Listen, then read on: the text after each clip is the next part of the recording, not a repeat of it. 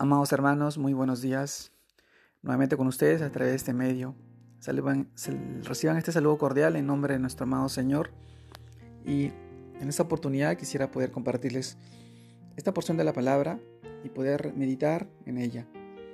Esta vez lo encontramos en el libro de 2 de Timoteo, capítulo 2, versículo 22, donde dice, Oye también de las pasiones juveniles, sigue la justicia, la fe, el amor y la paz con los que de corazón limpio invocan al Señor. Amados hermanos, instrumentos de honra para Dios.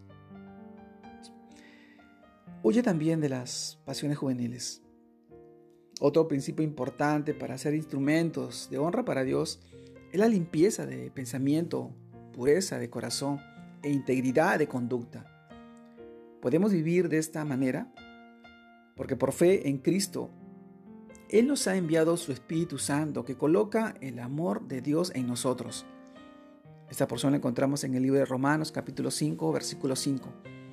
Y por eso ahora podemos andar conforme a su guía, sin satisfacer los deseos carnales, haciendo morir todo lo eternal en nosotros, es decir, la inmoralidad sexual, la impureza, las bajas pasiones y los malos deseos. También la avaricia, pues la persona avara es idólatra porque adora las cosas de este mundo. Esta porción también la encontramos en el libro de Colosenses, capítulo 3, versículo 5. Si Cristo mora en nosotros, tenemos el poder de su gracia, para que el pecado no more en nosotros. Romanos capítulo 6, versículo 14 también así nos lo muestra. Nuestro pensamiento ha sido limpiado y sigue siendo transformado por su palabra. Romanos capítulo 12, versículo 1 y 2. Nuestro corazón ha sido cambiado por un corazón obediente y como consecuencia nuestra conducta, que ahora es conforme a la voluntad de Dios, para que todo lo que hagamos o digamos sea como representantes del Señor Jesús. Y por eso damos gracia a Dios Padre por medio de Él. También esta porción la encontramos en el libro de Colosenses, versículo 3, capítulo 3, versículo 17. Amados hermanos, instrumentos de honra para Dios. Nosotros fuimos creados conforme a su imagen y semejanza. Nosotros conocemos nuestra condición de pecado antes de llegar a sus pies.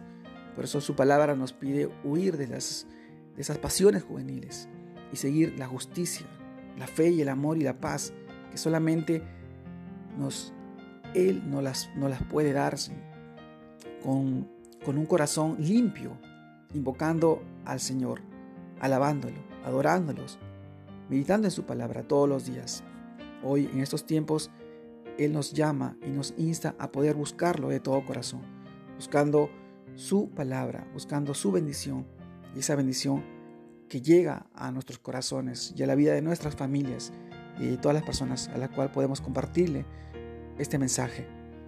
Amados hermanos, Dios les guarde y les bendiga en este tiempo y en este día que sea de mucha bendición y que sigamos, confiando en su palabra para poder ayudar a las personas y seguir predicando el Evangelio de nuestro Señor Jesucristo. Un abrazo a todos. Dios los bendiga.